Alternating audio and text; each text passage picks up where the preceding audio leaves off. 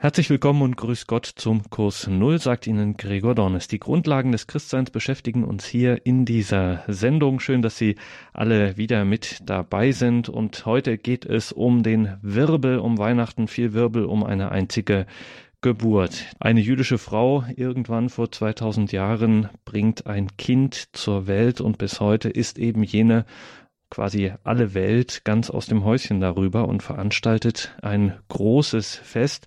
Ja, wenn man so will, die, sogar die Zeitrechnung richtet sich nach diesem Ereignis. Also, die Christen haben mit diesem Weihnachten ganz offensichtlich ordentlich Geschichte geschrieben und da müssen wir einfach gerade hier im Kurs Null nachfragen, was es damit auf sich hat. Wir fragen das einen katholischen Priester, den Pfarrer Helmut Schneider aus dem bayerischen Oberwiesenacker im Bistum Eichstätt. Wir haben ihn dort am Telefon anrufen dürfen. Darüber freuen wir uns sehr und sind dafür sehr dankbar. Grüß Gott, Pfarrer Schneider. Grüß Gott, Herr Dörnis und grüß Gott, liebe Hörerinnen und Hörer. Pfarrer Schneider, verlieren wir nicht viel Zeit. Warum dieser Bruchau um Weihnachten? Ja, als die Zeit erfüllt war, sandte Gott seinen Sohn. So heißt es in der Bibel. Was heißt das, die Zeit war erfüllt? Im großen Plan Gottes war es immer, um Adam und Eva den Sündenfall wieder zu kitten, dass er eine Tat macht, damit die Menschen wieder die Erlösung haben. Wie er das machen würde, das wird durch die Propheten immer wieder angekündigt. Wir hören das auch schon bei Jesaja mit dem Emanuel-Text. Aber so genau wusste man es doch nicht und wie das so mit Prophezeiungen ist, man kann sie für wahr halten oder auch nicht für wahr halten. Aber durch diesen Satz, als die Zeit erfüllt war, sandte Gott seinen Sohn, wurde es schon klarer. Nur auf welche Weise das geschehen würde, das war alles damals im Alten Testament nicht bis ins letzte klar. Es lag und liegt im Willen Gottes. Es ist die Frage, die sich daran anschließt, als der Engel zu Maria trat und ihr den Plan Gottes verkündete, da hätte Maria ja auch Nein sagen können. Denn der Engel hat ihr erläutert, wie Gott sich das ausgedacht hat. Und Maria hat dann nach anfänglichem Zögern, aber auch nachdem sie nachgefragt hatte, bei so einer wichtigen Entscheidung darf man, denke ich, auch nachfragen, um klarer zu bekommen, wie das Ganze denn geschehen soll. Denn so fragt sie auch, wie soll denn das geschehen? Und der Engel erklärt es ihr. Und da sie von Anfang an gottesfürchtig war, hat sie sich ganz in den Willen Gottes gestellt und hat dann Ja gesagt zu dem Plan mit Gott. Und das war eigentlich das Unerhörte, dass sie Ja gesagt hat und daraus so Großes geworden ist. Bevor wir darauf kommen, was denn da so Großes äh, geworden ist, müssen wir nochmal an den Anfang zurückgehen. Sie haben ein Wort erwähnt, der Sündenfall. Äh, den galt es zu kitten. Was ist denn da genau zu Bruch gegangen? Ja, Adam und Eva wurden von Gott in das Paradies gesetzt. Zuerst Adam und als er dann allen Tieren äh, einen Namen geben durfte und die Tiere ihm anvertraut waren, hat Gott gemerkt, so heißt es im Schöpfungsbericht, dass der Mensch alleine ist und er hat ihm eine Hilfe gemacht, die er aus der Rippe des Adam genommen hat und mit Fleisch verschlossen hat, so heißt es wörtlich und daraus wurde Eva seine Frau. Und sie lebten im Paradies, lebten mit Gott und es gab ein einziges Verbot im Paradies. Man durfte von einem bestimmten Baum nicht essen. Und irgendwie hat sich dann der gefallene Engel, der Teufel, der, der der Engel des Lichtes war und der sich dann von Gott abgewandt hat, weil er selber sein wollte wie Gott und dafür bestraft wurde und auf die Erde hinabgestürzt wurde. Das ist der eigentliche Sündenfall der Engel, der Engelsturz, was ja auch Dogma in der katholischen Kirche, also Lehrsatz ist, an dem wir zu glauben haben. hat dieser gefallene Engel, dieser Teufel, sich dann in eine Schlange verwandelt und hat den der Eva eingeflüstert, dass sie sehr wohl von diesem Baum essen könne und dass dieser Baum die Früchte doch ganz herrlich anzusehen waren und dass sie dann selber sein würden wie Gott. Und so ist dann das Verlangen nach Macht und selber sein zu wollen und den eigenen Willen auszuführen, hat dann das Verhältnis zu Gott getrübt und schlagartig haben sie dann schon erkannt, nachdem sie von der verbotenen Frucht gegessen haben, durch den Satan verführt.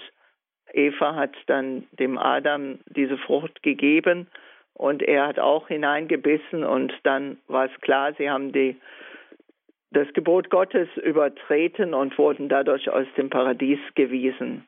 Und das hatte viele, viele Folgen. Zum Beispiel, dass der Mann im Schweiße seines Angesichtes arbeiten musste. Bei Gott hatten sie alles und sie mussten nicht arbeiten und sie waren im Einklang mit Gott. Jetzt war das Verhältnis zu Gott gestört und äh, auch auf die Frau kam einiges zu. Ein Satz, der dann gesagt wurde von Gott, unter Schmerzen wirst du Kinder gebären und wir wissen ja, das ist bis heute so. Aber die Vertreibung aus dem Paradies war gleichzeitig auch die Vertreibung aus dem, ja, aus dem Zusammensein mit Gott. Und das konnte nur durch eine Tat Gottes wieder geändert werden. Der Mensch hatte da nicht die Macht dazu. Ist eine super spannende Geschichte, äh, die wir jetzt leider nicht vertiefen können. Da machen wir mal eine eigene Sendung dazu, äh, zu dieser Frage, was da im Paradies vorgefallen ist. Wir müssen nur klären, was war jetzt eigentlich das Problem der Tat, also das, was die beiden angestellt haben, und was ist das Problem der Folgen daraus?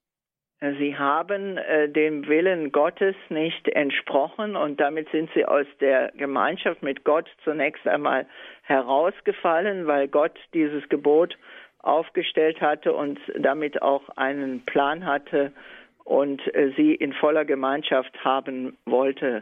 Und sie haben dieser Gemeinschaft entsagt und dadurch war jeder Mensch, äh, der dann als Nachkomme kam, mit dieser Sünde belastet bis heute zu. Und daher war es nötig, dass die Menschen von Gott selber befreit und erlöst wurden, damit sie den Zugang zum Paradies wieder erhalten. Also wir sprechen davon, damit sie in den Himmel kommen. Denn vorher war ihnen durch diese Tat der Zugang ins Paradies zum Himmel verwehrt. Warum ist denn das eigentlich ein Problem, nicht in Gemeinschaft mit Gott zu sein? Sie haben es gerade auch Befreiung genannt. Also Menschen müssten befreit werden. Auf den ersten Blick klingt es ja eher nach dem Gegenteil. Also jetzt, dadurch, dass man nicht mehr in der Gemeinschaft mit Gott ist und jetzt auch nicht auf irgendwelche Gebote oder sowas hören muss, da ist man noch eigentlich viel freier als vorher. Der Mensch hat gesündigt und gesündigt, das kommt vom lateinischen Wort sondare und das heißt so viel sich absondern von Gott und äh, bewusst und willig zu sagen, nein Gott, mit dir will ich nichts zu tun haben, aber Gott ist der Schöpfer und wir sind die Geschöpfe und wir können unserem Schöpfer nicht entsagen, der uns aus Liebe geschaffen hat und das ist die eigentliche Sünde. Sünde ist immer Abkehr von Gott hin zum Egoismus und zum Nichttun des Willen Gottes. Und woran lässt sich das festmachen? Oder kann man das bemerken? Ist das spürbar? Was ist jetzt das äh, Besondere an der einen Sache, an diesem gemeinsam mit Gott sein oder innig bei ihm sein und äh, es nicht zu sein? Ja, ich denke, wir haben, jeder Mensch hat ein Gewissen und das Gewissen schlägt dann an, wenn es gut gebildet ist und zeigt auf, wo wir dem Willen Gottes entsprechen und wo wir nicht dem Willen Gottes entsprechen. Und der Verlust des ewigen Heils ist damit verbunden und das ist sehr, sehr gefährlich, weil wir wollen ja nicht ganz, äh, wir wollen nicht Gott verlustig gehen, sondern wollen für immer bei ihm sein, weil er uns diese Sehnsucht aus Liebe schon in unser Herz, in unsere Seele gelegt hat. Und der, die andere Möglichkeit wäre dann, dass man immer fern von Gott bleibt und nie mehr seine Liebe erfahren wird. Das ist der seelische Tod. Das sind starke Worte, Pfarrer Schneider. Ewiges Heil, die Liebe Gottes erfahren. Wie soll ich mir das vorstellen? Ja, es gab ja im grünen Katechismus den Satz, warum bin ich hier auf Erden? Und der wurde beantwortet mit der Katechismuszeile, also dem Lehrsatz der Kirche, ich bin hier auf Erden, um Gott zu dienen, ihn zu ehren, ihn zu lieben und den Menschen zu dienen und dann in den Himmel zu kommen. Und damit sind die zehn Gebote mit drin, die durch Mose äh, von Gott überbracht wurden an das Volk und die bis heute zu gelten. Und äh, die sind der Richtschnur oder ich sage immer das Geländer, an dem man sich entlanghangeln kann, um gut mit Gott und auf dem Weg des Lebens und seinem Willen tuend durch das Leben zu kommen. Mit dem Ziel, für immer in den Himmel zu kommen. Und wenn ich das nicht so tue, dann habe ich immer noch die Möglichkeit, durch die Beichte immer wieder äh, neu anzufangen, wenn ich Reue empfinde und tatsächlich Umkehr, ähm, ja, Umkehr will äh, und mich wieder ganz neu auf Gott ausrichte. Aber damals war diese Möglichkeit ja nicht. Und die Menschen wären des Heiles verlustig gegangen, wenn Gott nicht eingegriffen hätte. Okay, das nehmen wir jetzt mal so hin. Also folgen dieser Spur. Gott hat eingegriffen. Was genau hat, hat er sich da gedacht und gemacht? Also Gott hat ja die zehn Gebote durch den Mose an das Volk überbracht. Aber die Menschen haben zwar die zehn Gebote teilweise gelebt und auch gehalten, aber dann kamen immer wieder andere Völkerschichten, die sich da vermischt haben und andere Bräuche kamen mit hinein und so wurden die zehn Gebote immer wieder verwässert. Er hat dann Richter eingesetzt, er hat Propheten gesendet, viele, die wir kennen, Jesaja, Jeremia, Ezechiel und so weiter. Und die haben immer wieder verheißen, dass Gott einen Immanuel, einen Gott mit uns senden wird. Und die Menschen haben dann immer mehr vom Messias gesprochen, dem Retter, dem Erlöser, dem Heiler. Und äh, dieser Gott ist mit uns, er ist Gott hilft, Gott heilt und Gott erlöst. Und die Menschen haben auf ihn gewartet, sie wussten nicht, wann er kam, aber er wurde immer wieder durch die Propheten angekündigt. Und da viele damals auch dement, äh, also viele Propheten, trotz aller Mühsal, die sie auf sich genommen haben, um das Wort Gottes zu verkünden, denn der Prophet ist ja einer, der die Botschaft Gottes hört und sie dann verkündet, ohne etwas hinzuzufügen oder ohne etwas wegzulassen. Und es konnte oft schmerzlich sein, weil das Volk das oftmals nicht hören wollte. Die haben also diese Botschaft Gottes weiter durchgetragen und viele Menschen haben sehnsüchtig auf den gewartet, der sie befreien und erlösen wird. Das war damals zunächst eine diffuse Größe. Sie wussten nicht genau, wie das werden wird, wie das sein würde.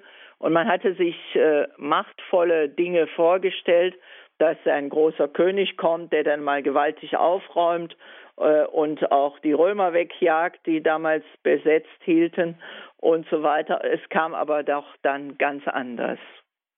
Wie kam's? Es kam so, dass ein Engel zur Jungfrau Maria gesandt wurde, einem jungen Mädchen, damals in Nazareth, und dort äh, trat er in ihre Kammer ein und verkündete eine umwerfende Botschaft. Er hat erzählt, er käme vom Himmel und hätte eine Botschaft für sie, diese Maria, du hast bei Gott Gnade gefunden, du wirst ein Kind empfangen, einen Sohn wirst du gebären. Und Gott möchte, dass du ihm den Namen Jesus gibst. Und äh, Maria hat dann geantwortet, wie soll das geschehen, da ich keinen Mann erkenne, da ich mit keinem Mann zusammen bin. Und der Engel antwortet, der Heilige Geist wird dich überschatten und du wirst ein Kind empfangen. Da war Maria zunächst wahrscheinlich auch etwas sprachlos, aber da sie gläubig war und ganz auf Gott vertraute, hat sie zu diesem Plan mit Gott Ja gesagt, ohne zu wissen, was sie alles erwartete. Und das Entscheidende war, dass Gott einen Menschen mit in den Dienst genommen hat, um seinen Plan zu verwirklichen. Gott ist ja so mächtig, dass er das auch ohne einen Menschen hätte tun können. Aber er hat bewusst die Geschöpfe, die er ins Leben gerufen hat und die er aus Liebe geschaffen hat, mit hineingenommen in diesen Plan, weil es ja auch diese Geschöpfe waren, um die es ging und die auch zur Erlösung, ja, dass man wieder wollte, dass sie erlöst und befreit werden, damit der Zugang zum Himmel, zum Paradies wieder geöffnet ist. Es brauchte allerdings ein Ja-Sagen eines einzelnen Menschen, in dem Fall Maria, damit der Plan Gottes tatsächlich stattfinden konnte.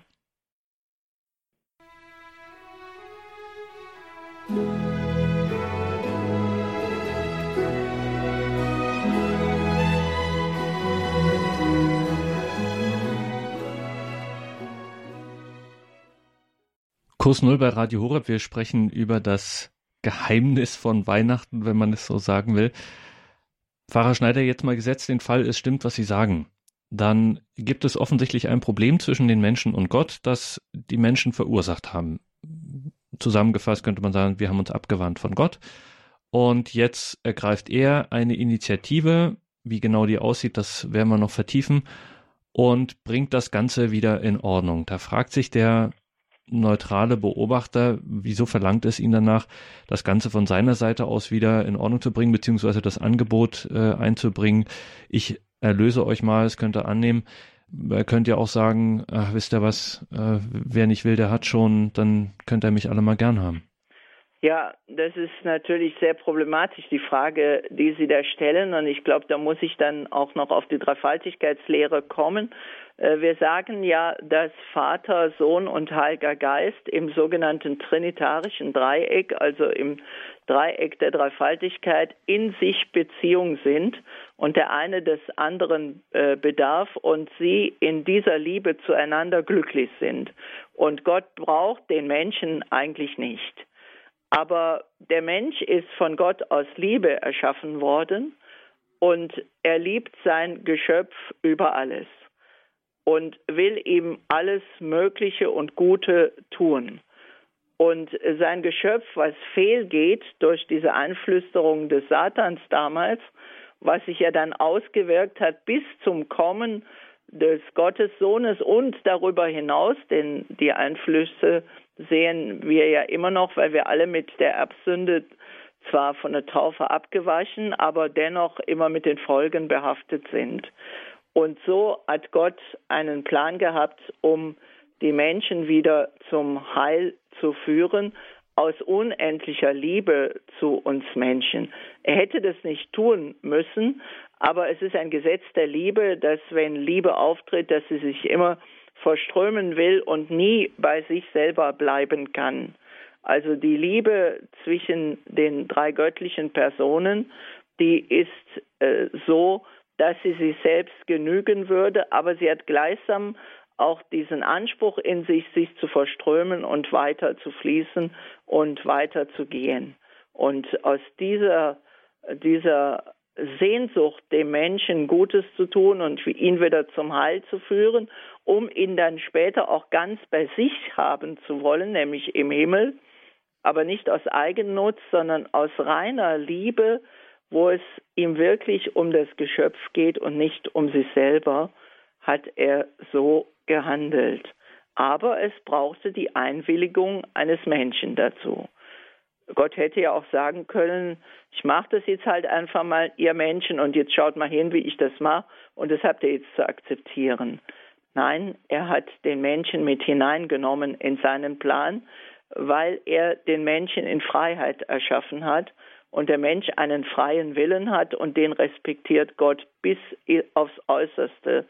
So wie der Mensch sich entscheidet, akzeptiert es Gott, will aber immer und wird immer versuchen, dass der Mensch sich zum Guten hin entscheidet.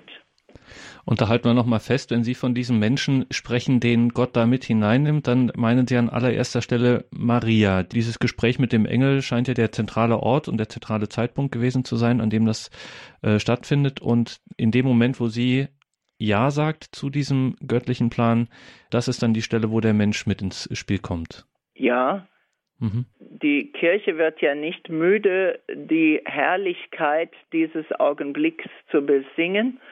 Und im Katechismus steht also ein kurzes Gedicht, was das Ganze nochmal bezeugt, das Kontakion von Romanus dem Moloden. Da heißt es, die Jungfrau bringt heute den Ewigen zur Welt und die Erde bietet dem Unzugänglichen eine Höhle. Die Engel und die Hirten preisen ihn und die Weisen nahen sich mit dem Stern, denn du bist für uns geboren, du kleines Kind, du ewiger Gott. Was damals ausgedrückt wurde, ist das, was sich an Weihnachten ereignet hat. Und es gibt ja ein Mysterium um diese Geburt. Eine Jungfrau gebiert ein Kind durch die Überschattung des Heiligen Geistes. Das war für die damalige Zeit und auch heute noch unerhört. Aber genauso ist es geschehen. Das Weihnachtsgeheimnis, von dem wir sprechen, ist dieses Mysterium des wunderbaren Tausches, wie es in der Antiphon am 1. Januar auch heißt. Da steht dann folgendes, O wunderbarer Tausch, der den Menschen erschuf, nimmt menschliches Leben an und wird aus der Jungfrau geboren. Von keinem Mann gezeugt, kommt er in die Welt und schenkt uns göttliches Leben. Ich finde diese Antiphon vom 1. Januar in der Vesper fasst es sehr, sehr gut zusammen.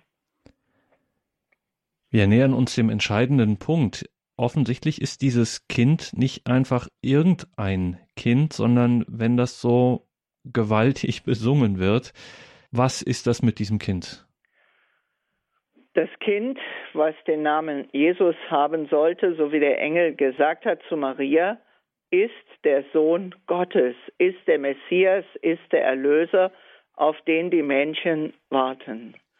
Und so unspektakulär das mit dem Besuch des Engels war, aber spektakulär mit der Aussage des Engels, so spektakulär geht es dann weiter mit den verschiedenen Stadien hin bis zur Geburt. Da dürfen wir zum Beispiel darauf schauen, dass nachdem Maria dann schwanger wurde durch die Überschattung des Heiligen Geistes, dass sie ihre Base Elisabeth besucht im judäischen Bergland, die schon schwanger war, und zwar mit dem heiligen Johannes. Und als die beiden sich begegnen, Maria und Elisabeth, hüpfen die beiden Kinder in ihrem Leibe vor Freude, als sie sich begegnen. Das heißt, Johannes erkennt schon im Mutterleib den Sohn Gottes. Und daraufhin, als die Schwangerschaft weiter fortgeschritten ist, müssen sie durch eine Volkszählung sich aufmachen und die hochschwangere Maria auf einem Esel von dem heiligen Josef geführt, müssen einen Ortswechsel machen wegen einer Volkszählung und suchen eine Herberge, wo sie unterkommen können, da die Geburt unmittelbar bevorsteht. Und man könnte meinen, ja, wenn der Sohn Gottes auf die Erde kommt, dann muss es ein Riesenpalast sein mit Bediensteten und so weiter. Aber es war eine kalte, dunkle, zunächst dunkle Nacht und sie finden keine Herberge, egal wo sie anklopfen. Und es wird ihnen später nur ein alter, armseliger Stall oder eine Felsenhöhle, so genau weiß man das nicht mehr, äh, gegeben. Und dort kommen sie unter und Maria gebiert in der Ärmlichkeit ihren Sohn Jesus, wickelt ihn in ein Leinentuch und legt ihn in eine Krippe, wo sonst die äh, Ochs und Esel draus fressen, mit Stroh. Also ganz arm und unerkannt zunächst wird der Sohn Gottes geboren. Und das war das nächste unspektakuläre und doch spektakuläre. Und die Hirten die auf dem Feld lagern, werden Zeugen, weil Engel sie dazu auffordern, zu diesem armseligen Stall zu gehen, werden Zeugen davon, dass der Sohn Gottes geboren ist, der Messias, der Erlöser. Und dann noch die drei heiligen Könige aus dem Morgenland, die Weisen, die aufgrund eines Sternes, der über der Krippe stand, das gesehen haben. Und die anderen, die ganze andere Bevölkerung, kriegt bis auf den König, der sich da verfürchtet, was da passiert, überhaupt nichts mit. Das heißt, zunächst einmal ist es eine Geburt im völlig Verborgenen für einen ganz, ganz kleinen, erwählten, durch den Himmel erwählten Kreis. Und nicht die Besten und Tollsten, sondern die Ärmsten und die am Rande der Gesellschaft stehenden, bis auf die heiligen drei Könige, aber die jetzt auch nicht aus dem Land waren, erfahren das und werden gleichsam mit hineingenommen in dieses wunderbare Geschehen. Ein wunderbares Geschehen, das in mehrfacher Hinsicht überblüfft, wenn wir Ihnen zuhören, Pfarrer Schneider. Es ist ja schon verblüffend genug, dass das Ganze so völlig ohne Bling Bling und äh, Chingnarasasa äh, passiert. Also wenn man von Gott spricht, dann möchte man meinen, äh, da kracht's ordentlich im Gebälk. Offensichtlich ist das nicht der Fall. Aber was auch auffällt, es gibt hier sehr viele, wie soll man sagen, offene äh, äh Faktoren. Also das Kind ist offensichtlich in einer sehr großen Gefahr. Man findet auch kaum eine Herberge, wo das zur Welt kommen kann oder ähm, überhaupt allein schon angefangen bei diesem Gespräch zwischen äh, Maria und dem Engel. Das kann man sich ja nun auch nicht wirklich drauf verlassen, wenn das alles mit rechten Dingen, also mit äh, freier Entscheidung und so weiter zugegangen sein soll. Kurzum, lange Rede, kurzer Sinn. Gott hätte es doch deutlich einfacher, deutlich glanzvoller äh, und deutlich unkomplizierter haben können. Hat er aber nicht. Und wir reden ja hier immerhin von Gott. Also er muss sich ja da was dabei gedacht haben. Ja, aus Bethlehem stammte Jesaja, der Isai, der Anherr des davidischen Königshauses. Dort wird Jesus, der aus dem Stamm Davids stand, geboren. Und das Zeichen seiner Ankunft ist die Armut, die Schwachheit des Kindes. Dieses Kind, was wie jedes Baby zunächst einmal hilfsbedürftig war und die Hilfsbedürftigkeit des Pflegevaters und äh, der Mutter und derer, die da noch Gaben beigebracht haben, gebraucht hat, war alleine völlig hilflos, auch wenn es der Sohn Gottes war. In dem Moment war es völlig hilflos und auf andere angewiesen. Und dieses Zeichen, dass es auf andere angewiesen ist, wie jedes Baby, was neu geboren ist, das hat Gott genutzt, damit die Menschen nicht diesen großen Gott zunächst einmal erfahren, sondern das hilflose Kind in der Krippe, wo man automatisch Zuneigung zu entwickelt. Ich hm. denke, da wird die Liebe im Herzen des Menschen geweckt und das erleben wir ja besonders auch immer durch im Weihnachtsfest durch das sich einander etwas schenken wollen. Aber eigentlich ist es das Geschenk, nämlich Jesus Christus selber, der Sohn Gottes. Das ist das eigentliche Weihnachtsgeschenk Gottes an uns Menschen. In Jesus hat Gott sich geoffenbart, sich mit uns verbündet. Der Name Jesu bedeutet ja auch Gott hilft, Gott heilt, Gott erlöst. Gott schenkt sich uns in Jesus. Und es ist gleichsam eine Anfrage, eine offene Frage, wie reagieren wir? Wir hätten ja jetzt auch reagieren können, nein, wir brauchen dich und deine Geschenke nicht, bleib, wo du bist. Aber es geschieht zunächst ganz anders. Die Menschen, die Jesus begegnen in dieser Krippe, in diesem Stall oder in dieser Höhle, sie sind ganz begeistert, sie sind ganz hineingenommen und spüren, eine innere Liebe in ihrem Herzen, die sie für dieses Kind in besonderer Weise empfinden. Und ganz besonders gilt das für Maria, die eine ganz besondere Beziehung zu ihrem Kind, zum Sohn Gottes. Denn der, der sie geschaffen hat, wird Kind in ihrem Leib. Sie darf den Sohn Gottes gebären, weil sie ihr Ja, ihr Fiat, es möge so geschehen, gesagt hat. Vielleicht ist es hilfreich, etwas aus dem Lukas-Evangelium, was wir ja in diesen Tagen der Weihnachtszeit schon immer wieder gehört haben, nochmal zu zitieren, damit wir aus dem Lukas-Evangelium den authentischen Bericht des Lukas noch einmal hören. Ich möchte beginnen mit dem Satz, so zog auch Josef von der Stadt Nazareth in Galiläa hinauf nach Judäa in die Stadt Davids, die Bethlehem heißt. Denn er war aus dem Haus und Geschlechte Davids. Er wollte sich eintragen lassen mit Maria, seiner Verlobten, die ein Kind erwartete.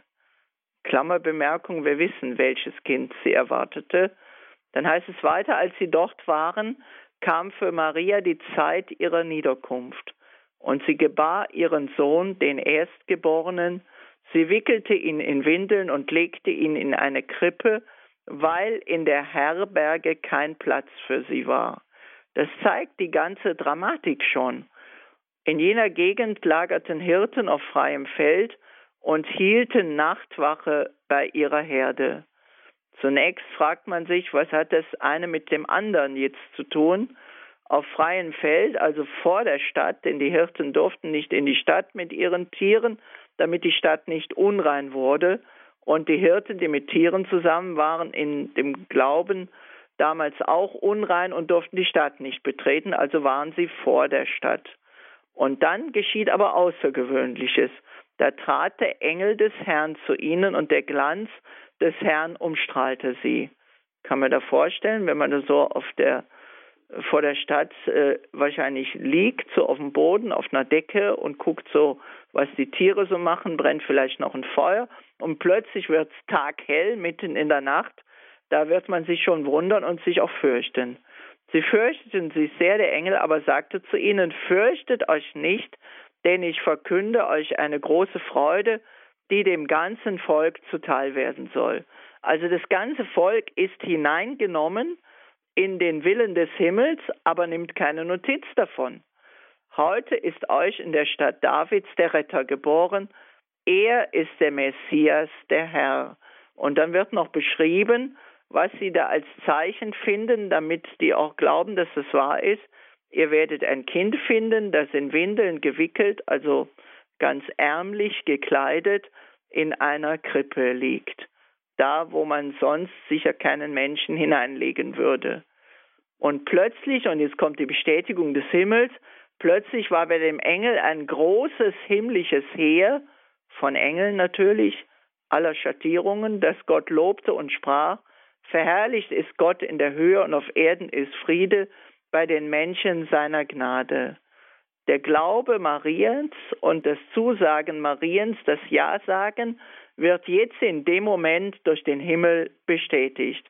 Und das war für die Hirten dann der Grund aufzubrechen und wirklich nachzuschauen.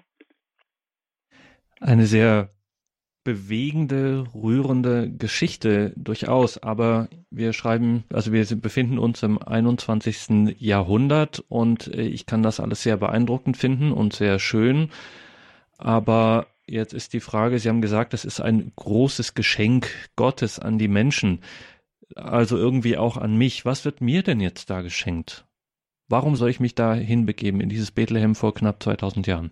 Wir haben natürlich mitbekommen, äh, dass wir letztlich die Beschenkten sind, denn es ist der Sohn Gottes, der auf die Erde kommt und das feiern wir jedes Jahr an Weihnachten und wir sprechen auch vom Fest der Liebe. Das Geschenk ist Jesus Christus an uns, weil er uns den Himmel wieder geöffnet hat. Und das hat die Menschen so beeindruckt nach und nach. Natürlich ist auch dadurch, dass Jesus dann da war, und äh, später auferstanden ist, äh, die Kirche entstanden und die Kirche hat dieses Fest natürlich immer weiter auch transportiert, weil es ja auch ein wichtiges Fest ist, denn damit begann ja die Erlösungszeit. Das Wort Advent, in dem wir jetzt stehen, zeigt uns das auch nochmal.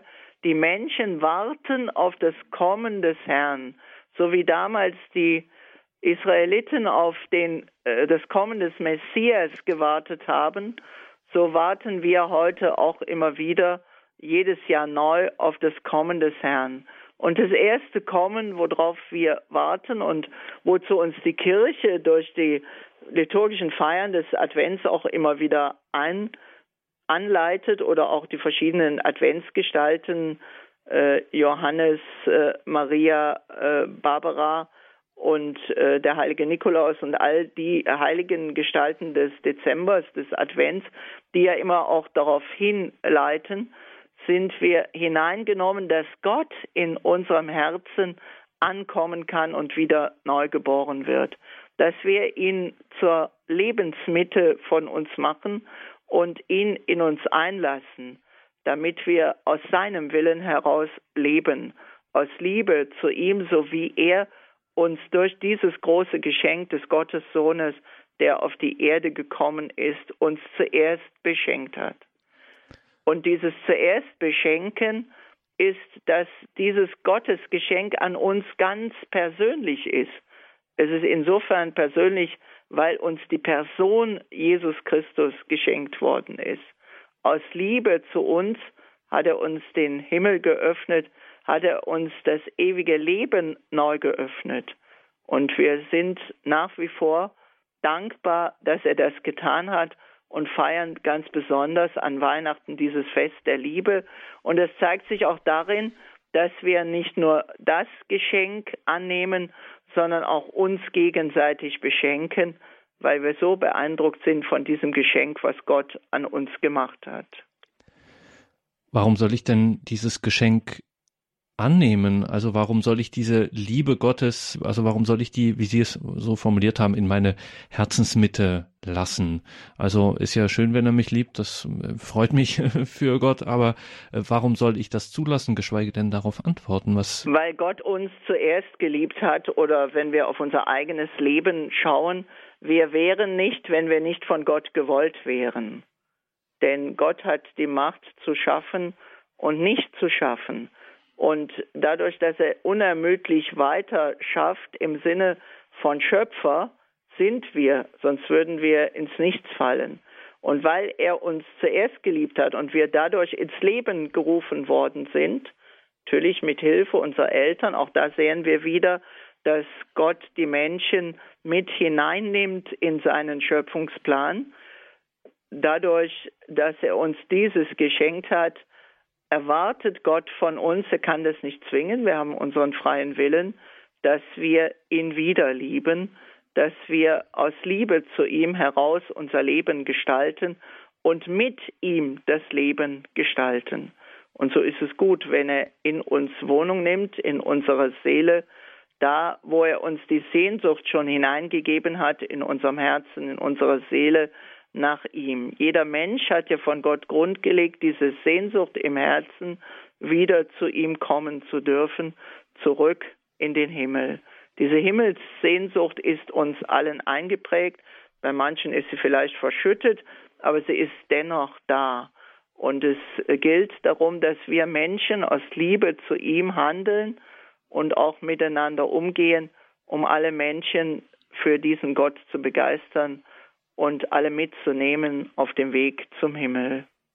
Also Sie reden jetzt hier von allen Menschen. Sie reden nicht etwa nur von Christen oder noch exklusiver von katholischen Christen. Sie sprechen die ganze Zeit von allen Menschen. Ja, Gott will, dass alle Menschen wieder zu ihm kommen, damit er mit allen Menschen, die er erschaffen hat, zusammen ist. Und das hat dieses Kind äh, angestellt, hingekriegt, bewirkt. Ja, ob es das äh, angestellt hat oder hingekriegt äh, hat, das wollen wir mal dahingestellt sein lassen. Aber es bietet uns an, dass wir durch dadurch, dass es auf die Erde gekommen ist und es war ja, dieses Kind hat sich ja dann weiterentwickelt, ist äh, groß geworden, wurde zu einem Mann und hat ja die Botschaft vom Reich Gottes dann auch verkündet, wurde, ist für uns in den Tod gegangen um uns Menschen endgültig zu erlösen. Und dann habe ich natürlich die Möglichkeit, mich für diesen Gott zu entscheiden oder gegen diesen Gott. Denn wir Menschen haben den freien Willen. Aber Gott möchte natürlich, dass wir uns für ihn entscheiden, weil er am besten weiß, was für uns gut ist und immer alles tun wird, damit es uns zum Besten und Möglichsten zum Glücklichsein gereichen möge. Doch wir Menschen sind oftmals verblendet und jagen Dingen nach, die letztlich nicht zum Heil führen, so dass Gott immer wieder, auch uns immer wieder Hinweise gibt durch Menschen, durch Dinge, dass wir auf dem falschen Weg sind und uns immer wieder zu ihm zurückführen möchte. Aber begonnen hat das damit, dass Jesus Mensch wurde. Und auf den, haben Sie gesagt, sollen wir uns einlassen, trotz der vielen Unbekannten, die wir jetzt noch haben, die natürlich auch in dieser einen äh, kleinen Sendung äh, nicht zu klären sind. Zugeständnis, wir lassen uns mal darauf ein. Also, ich lasse diesen Jesus jetzt mal in mein Leben und vertraue mal darauf, dass es hier wirklich mit rechten Dingen zugeht und dass es Gott in dieser ganzen Angelegenheit äh, wirklich ausschließlich gut mit mir meint. Was passiert denn dann? In meinem ja, Leben. Papst Benedikt hat das ja einmal am, beim Antritt seines Pontifikates so ausgedrückt, lasst euch auf Christus ein, Christus nimmt euch nichts, er gibt euch alles und er wird euch zur wahren Freiheit führen.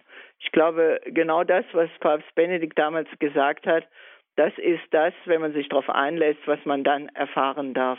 Denn Gott führt den Menschen, aber nicht im Sinne eines Gängelbandes oder einer Mar Marionette, sondern in aller Freiheit. Und wenn der Mensch aus Liebe auf dieses Werben Gottes antwortet, dann begegnet sich Liebe und Liebe und es kann nur gut werden. Und das sagen Sie nicht nur aus werbetaktischen Gründen für Ihre Organisation, die Kirche, sondern Sie können das bestätigen? Ich kann das mein, durch mein ganzes Leben äh, bestätigen. Und äh, ich habe ja auch mal meine Berufungsgeschichte hier in dem Sender erzählt. Da kann man immer wieder die Spuren Gottes auch erkennen. Und ich bin überzeugt davon, bei jeder Berufungsgeschichte, eigentlich bei jedem Leben des Menschen, sieht man eine Führung durch Gott wenn man genauer hinschaut. Die Schönstädter nennen das die sogenannte Spurensuche. Wir können immer wieder die Spuren Gottes in unserem Leben erkennen und auch die Spuren dieses göttlichen Kindes, was uns für immer bei sich haben will. Jesus, der Sohn Gottes, gibt sich nicht damit zufrieden, dass nur ein paar im Himmel sind, sondern er möchte, dass wir alle bei ihm sind. Das könnte man natürlich an, einwenden, warum nicht nur die Katholischen, es ist eigentlich schnell erklärt, denn weil, weil er alle ins Leben und alle gerufen hat und alle gewollt hat, will er auch, dass alle wieder zu ihm zurückkommen. Natürlich hat der Mensch die Möglichkeit, das frei zu entscheiden, aber Gott wird alles werben, in allem Werben nicht nachlassen, dass alle Menschen wieder zu Gott zurückgeführt werden. Gott hilft, heilt und erlöst, haben sie ein bisschen das übersetzt. Ähm, ein Synonym, so schien es aus dem Gespräch, ist auch immer Heilung oder auch Befreiung, eine Freiheitserfahrung, die man mit Gott macht. Wie ist das? Was ist das für eine Freiheitserfahrung? Was passiert da in einem? Das ist jetzt eine wirklich schwere Frage, weil ich ja nur für mich sprechen kann oder für mhm. die mir anvertrauten Pfarreimitglieder. Also Sie zum Beispiel sind ja ein katholischer Priester. Auch da wird es schon schwierig, weil äh, bei denen, die mir anvertraut sind, ich kann nicht total in ihr Herz sehen, eigentlich mhm. gar nicht äh, und weiß nicht, was sie, was sie bewegt bis ins Innerste hinein. Das kann nur Gott. Dann äh, bin ich so dreist und mache es mal ganz persönlich. Also Sie sind katholischer Priester und da denkt man so, äh, weiß man sofort, aha, der hat aber ein richtig strenges Regelwerk an Vorschriften durchzumachen und dem bleiben sehr viele für uns vermeintliche Freiheitserfahrungen vorbehalten. Trotzdem haben sie nicht nur diesen Weg gewählt und nehmen gewisse Einschränkungen hin, sondern sie würden ja auch sagen, nein, das sind für mich nicht wirklich in dem Sinne Einschränkungen, dass sie mich äh, einsperren, sondern das ist eine Art von Freiheit. Ja, ich konnte mich ja frei dafür entscheiden vor meiner Weihe, ob ich diesen Weg gehe oder nicht. Und es gibt ja Menschen, die das dann beurteilen, meine freie Entscheidung, ob sie auch damit einverstanden sind. Und als es dann zur Priesterweihe kam, damals im Eichstätter Dom, da war eigentlich schon in einer gewissen Weise klar, dass Gott jetzt auch Ja sagt zu diesem Ruf und ihn damit bestätigt. Es ist klar, dass man ab da dann auch noch gewaltig weiter an sich arbeiten muss und dass es auch nicht so ist, dann, ach, jetzt habe ich es in der Tasche für immer. So ist es dann auch nicht. Aber äh, ich bin mit hineingenommen und Gott hat in diesem Ja sagen mir das äh, geschenkt, dass ich das sein durfte und die Menschen sind mir anvertraut. Und ich erlebe immer wieder, wie die befreiende Liebe Gottes, die ich ja als Priester auch ein Stück zu transportieren habe äh, und zu verkünden habe, wie die auch bewirkt in ganz schlimmen und schwierigen Situationen, dass die Menschen dennoch etwas Hoffnung schöpfen und eigentlich froh sind, dass da jemand ist, der ihnen beisteht, der mit ihnen ein Stück des Weges geht, der sie auf einem bestimmten schwierigen Weg äh, auch begleitet. Und ich persönlich erlebe, ich habe das mal in einem Artikel für unsere Schönstadt Zeitung äh, zusammengefasst, äh, ich erlebe eigentlich trotz aller Wirrnisse und aller Schwierigkeiten, die das priesterliche Leben natürlich auch mit sich bringt, die Freude überwiegt. Und es ist eine Freude, die ich nicht machen kann, eine Freude, die tief im Herzen ist und die ich von Gott her spüre und wofür ich sehr dankbar bin. Man könnte es auch anders ausdrücken. Es ist die Liebe, die Güte, der Frieden und äh, ja dieses äh, von Gott beschenkt werden, was uns immer wieder neu äh, glücklich macht. Aber natürlich gibt es auch Durststrecken und natürlich gibt es auch Dinge, schwierige Dinge, wenn man zum Beispiel zu einem schweren Unfall oder so gerufen wird, wo die Freude dann nicht unbedingt überwiegt. Aber ich bin dennoch als der Vertreter der Kirche und auch ein Stück als der Vertreter Jesu in dem Moment da, um den Menschen Trost zuzusprechen. Und dies tun zu dürfen und das Sehnen und Suchen des Menschen nach Gott ist schon das Suchen und Sehnen Gottes nach dem Menschen. Und dies verbürgen zu dürfen, ist der Lebensdienst der Kirche und ist auch der Lebensdienst meines Priesterseins. Ich habe das jetzt zitiert, was Weihbischof Erle von Freiburg uns immer gesagt hat. Und ich glaube, das ist das Entscheidende. Und da gibt es auch immer wieder Durststrecken, Höhen und Tiefen, aber die Freude überwiegt und die Freude ist nicht vom Menschen her machbar, da ist vielleicht der Spaß machbar, die Freude kommt von Jesus selber, kommt durch den Glauben, kommt durch die Dreifaltigkeit.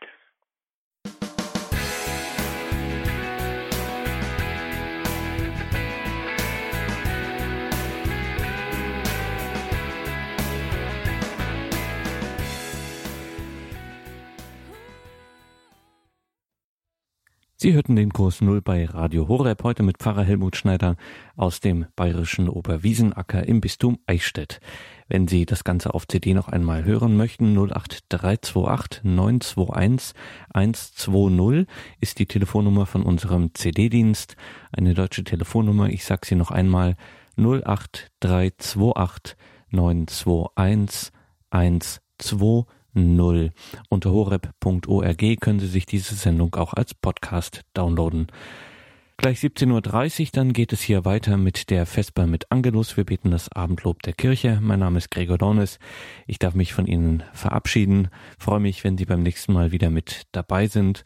Und zum Abschluss bitten wir Pfarrer Helmut Schneider noch um seinen priesterlichen Segen. Liebe Hörerinnen und Hörer, dass Sie immer mehr diese Freude, von der ich jetzt gesprochen habe, diese weihnachtliche Freude, dass sie diese Freude auskosten und sich dabei immer wieder neu erinnern, was Gott für uns getan hat. Dazu segne und begleite besonders auch die Kranken, behüte und beschütze sie der allmächtige Gott, der Vater, der Sohn und der Heilige Geist. Amen. Gelobt sei Jesus Christus. In Ewigkeit. Amen.